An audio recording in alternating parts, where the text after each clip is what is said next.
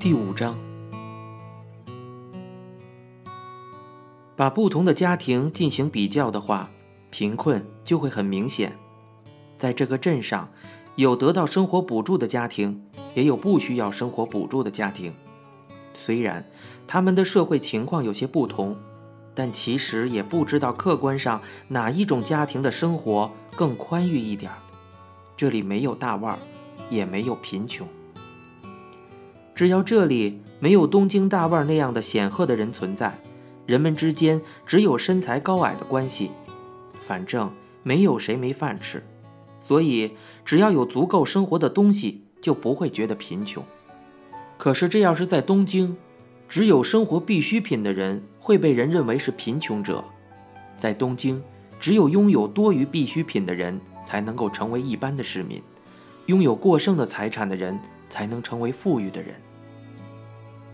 贫穷，却懂得满足的人是富人，而且是非常富有的人。很有钱，但总是担心变穷人的人，才是真正贫穷的人。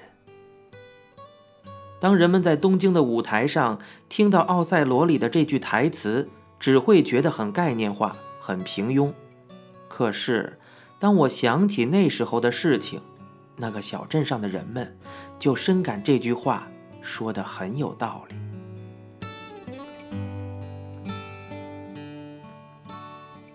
有一些东京人拥有了许多必需品的东西，还是觉得自己很穷。可是，那个小镇上的大人、孩子坐在台阶上喝着散装酒的时候，是否会看不起他们自己呢？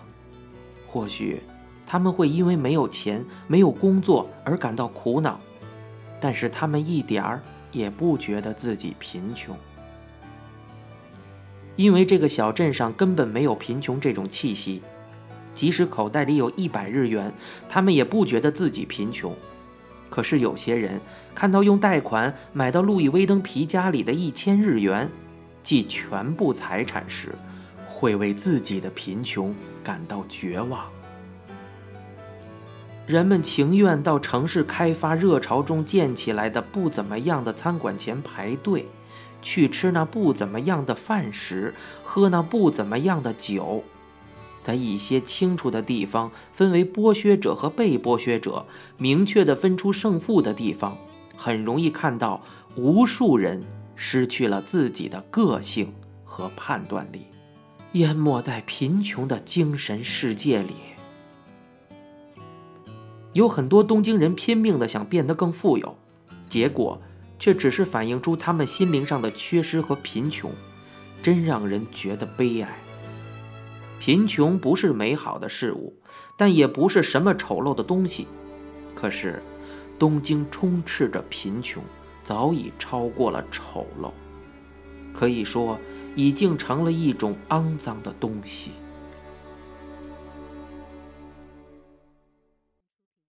我不知道上小学的时候，爸爸妈妈之间有没有关于我的抚养费的协商。妈妈有时候会去饭店上班，也有时候不去。不过，我们的生活绝对不可能是富裕的。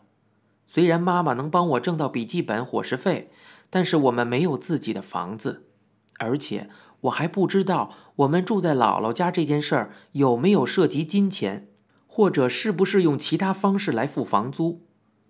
虽然现实情况是这样，我却一次也没觉得我们家没钱，甚至从不知道贫穷为何物。妈妈做事很为别人考虑，我小的时候也像妈妈那样，在金钱方面尽量为妈妈考虑。虽然妈妈没有表现出很艰辛的样子，也从没有跟我提过钱的事儿，可是就算我是个小孩子，也能够察觉到家里的经济状况。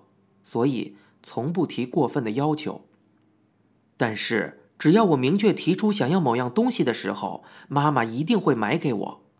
也可能是因为我没有兄弟姐妹吧。无论是玩具、书、棒球用具，或者是唱片，只要我提出来，第二天妈妈肯定会买给我。而且从我很小的时候起，只要我有点事儿，妈妈就会给我买新衣服。例如去某个亲戚家的时候，参加葬礼的时候，开文娱会的时候，在合唱比赛中担任指挥的时候，这些时候，妈妈都会给我买新衣服，还搭配上新的帽子和新鞋子。附近的人和亲戚看到我老穿新衣服，常常对我说：“小坚，衣服真多呀。”我看到妈妈老给我买东西，基本不给自己买。于是有一次我们去商店，我拼命的劝妈妈买点东西，最后妈妈只得买了一件流行的毛皮马甲。那件马甲，妈妈后来一直穿了好几年。妈妈经常跟我提起我过世的姥爷，姥爷我一次也没有见过。妈妈说，我姥爷特别慈祥，简直像个菩萨。姥爷在世的时候经营一个布庄。那时候，妈妈肯定是想穿什么就能穿什么吧。不过，妈妈生于昭和六年，也就是一九三一年。那个时候，妈妈正属于青春期，但那个时候物质却正好匮乏，女学生都穿着农村妇女穿的裤子去上学。虽然那时候物质是如此匮乏，不过妈妈升进了一所女校之后，姥爷找了好多地方。最后买回了一件当时周围谁都没有的一款平底鞋，递给妈妈说：“从明天起，你就穿这个去上学。”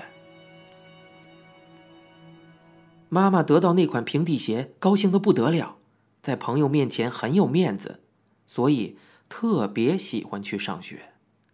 妈妈经常跟我提起这件事儿，或许正是因为类似的事情。因为姥爷对妈妈特别好，所以他也想这样对待自己的孩子。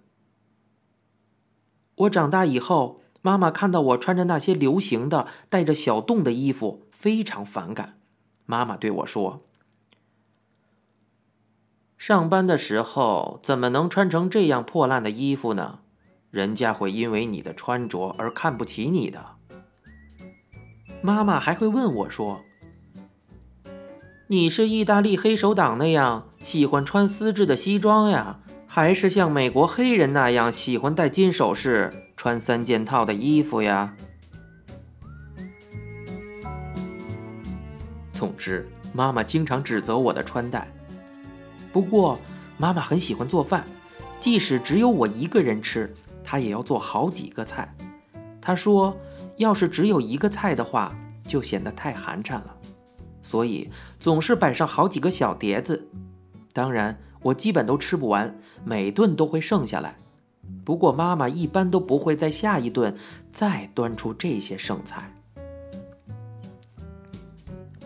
我的小学时候的朋友也好，在东京长大后结交的朋友也好，他们来我们家跟我一起吃饭的时候，总是很惊讶地问：“你们家每天都这么多的菜吗？”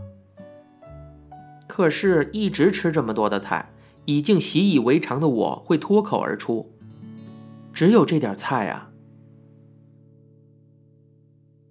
妈妈还经常会买新寝具，穿的和吃的，在这些吃进肚子里或者贴着皮肤的东西方面，妈妈可以说很奢侈。不过，其他方面妈妈都过得很节省，这可能是妈妈自己的审美取向吧。因为这些，我从不觉得自己很穷或者不幸。或许是妈妈在我这样只有母子生活的家庭里，努力不让我有某些不好的想法，所以才做了这么多工作吧。在礼仪方面，妈妈有些地方极其严格，有的地方又完全放任不管。所以现在已经到了四十岁的我，拿筷子的方式还很奇怪。怪得我都无法用语言表达清楚我到底什么地方不对。我拿铅笔的姿势也很奇怪，让人觉得这个怎么会这样拿铅笔呢？我是到后来才知道自己拿筷子和拿铅笔的方法很怪，因为妈妈根本没有教过我。为什么我小时候你不好好教我拿筷子和铅笔的姿势呢？我曾经这样问过妈妈。结果妈妈回答道：“什么姿势吃起来容易，就用什么姿势呗。”你看妈妈竟然这么不讲究。不过，在下面这样的场合，妈妈却要求的非常细致、严格。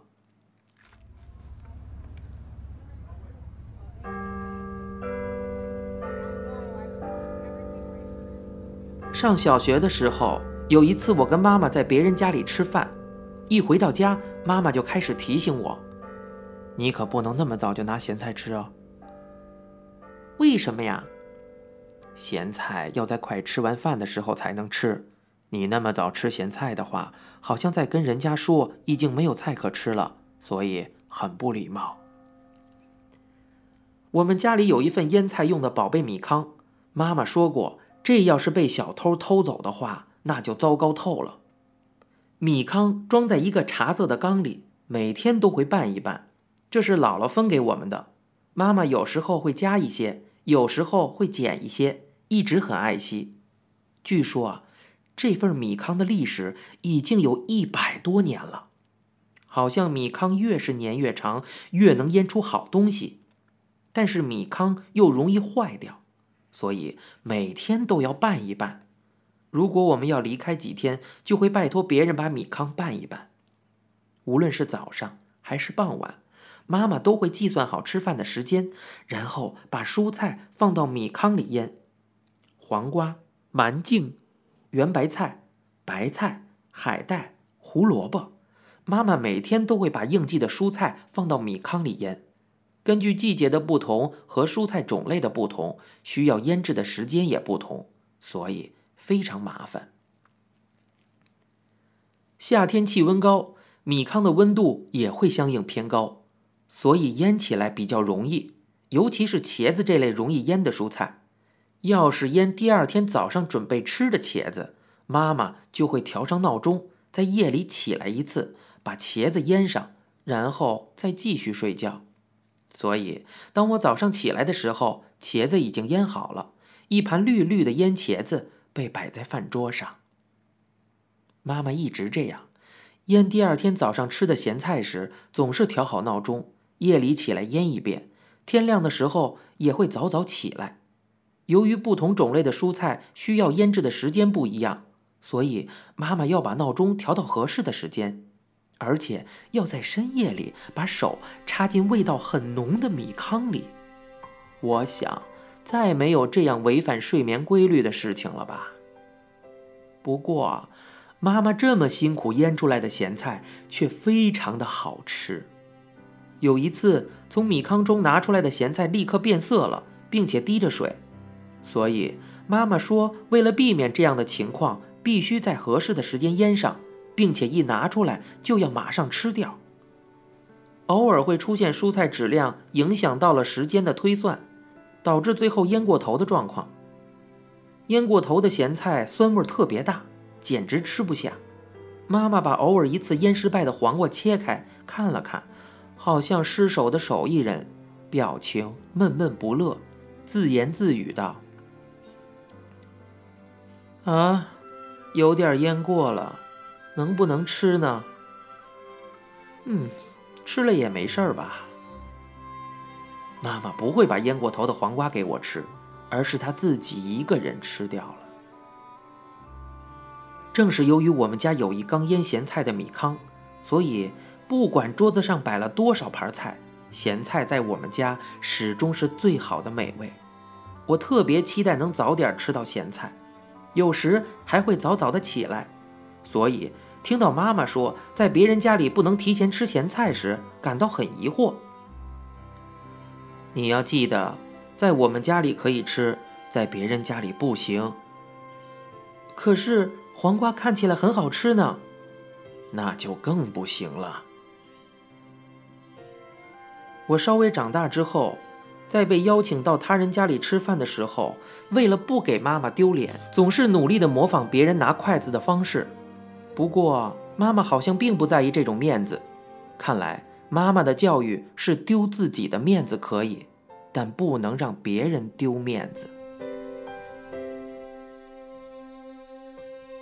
有时候，某些女人看到我拿筷子的方式，似乎想说我礼节太差。不过，越是这种女人，很多时候在热腾腾的菜端上来之后，还迟迟不动筷子，而是喋喋不休。有时候甚至把香烟的烟灰都掉到还没吃的菜上面。其实礼仪不是为了自己的体面，吃饭的时候，礼仪是对做菜的人表达我们的敬意。有些女人把筷子拿的不对，说成天大的事情，往往对做菜的人的态度却是：“我可是付了钱的顾客。”这样真的很不礼貌。虽然这类女人的态度是这样的。可是事实上，她们自己并不付钱，而且是别人付。这种人简直没有礼貌到了极点。而且，以前指责过我拿铅笔的姿势很奇怪的人当中，没有一个写字比我好看的。不仅孩子是这样，所有人的人格、性格都是在超出家人、家庭的更广阔的环境中形成的。自己所处的环境的空气、土壤、氛围。再加上自己的 DNA 和血液，一个人的性格就会在这片土壤里发芽成长。住在小仓的我，不管在哪里，都是一句话不说，非常消极，只是不停地寻找妈妈的身影，哭个不停。由于爸爸妈妈之间夫妻关系的不和，我从一个有炼铁厂的城市搬到了荒凉的煤矿小镇。从一个路面上跑着电车的城市，搬到了一天只有八趟亏本的单向列车的终点站小镇呢。爸爸的故乡和妈妈的故乡这两个地方对小孩来说，哪一个更适合居住呢？这或许要看这个孩子接受哪一方面的遗传更多吧。搬到祝丰后，我升入了小学，突然之间，我就变成了一个活泼的孩子。长假的时候，我还会一个人坐火车去亲戚家，在学校也极其活跃。文娱会的时候，我会写一个自己当主角的剧本，然后把其他角色分给班里的同学，并且自己担任排练的导演。我还经常搞些无聊的恶作剧，总想成为中心人物。到了小学高年级之后，我开始每天出去练棒球，还去了一家柔道场学习柔道。我还跟以前一样，基本不学习。我听说有的小孩暑假作业到八月末才慌慌张张地动员全家做完。事实上，我甚至一次都没做完那份叫“暑假之友”的暑假作业。我只是做两三项，后面都是空白，就直接这样交上去了。在我的记忆里，我从来没填过八月栏，也没有画完过画图日记。所以说，我成绩报告书上的成绩不可能好。国语、美术、音乐等跟现在的工作有些关系的科目的成绩基本都是三分算术就更差了。到了六年级的时候，我还不会背乘法表中七以上的乘法。我曾经学习过当时的流行算盘，不过这对我来说，与其说算盘是用来计算的，不如说是用来踩着滑冰玩的。每次考试，我只有体育才能得到五分。我属于那种典型的只有在运动会和文娱会上才能会大放光彩的笨蛋。不过，跟我关系好的朋友也都是笨蛋，所以我想当个笨蛋中的明星都做不到啊。别府君连二的乘法都不会，一到算术课呀，他就会被送去特殊年级的学生班。所以呀，他似乎很尊敬我这个会计算三的乘法的人。但是别府君跑得特别快，只要有地区对抗接力赛或者是班级之间的接力赛，我和别府君都会被选上。成绩报告书上的家庭联系栏里，每次班主任基本都会写类似的话。该生总能引起同学们哈哈大笑，不过经常忘记填通信栏和做作业。希望能在算术方面继续加把劲儿。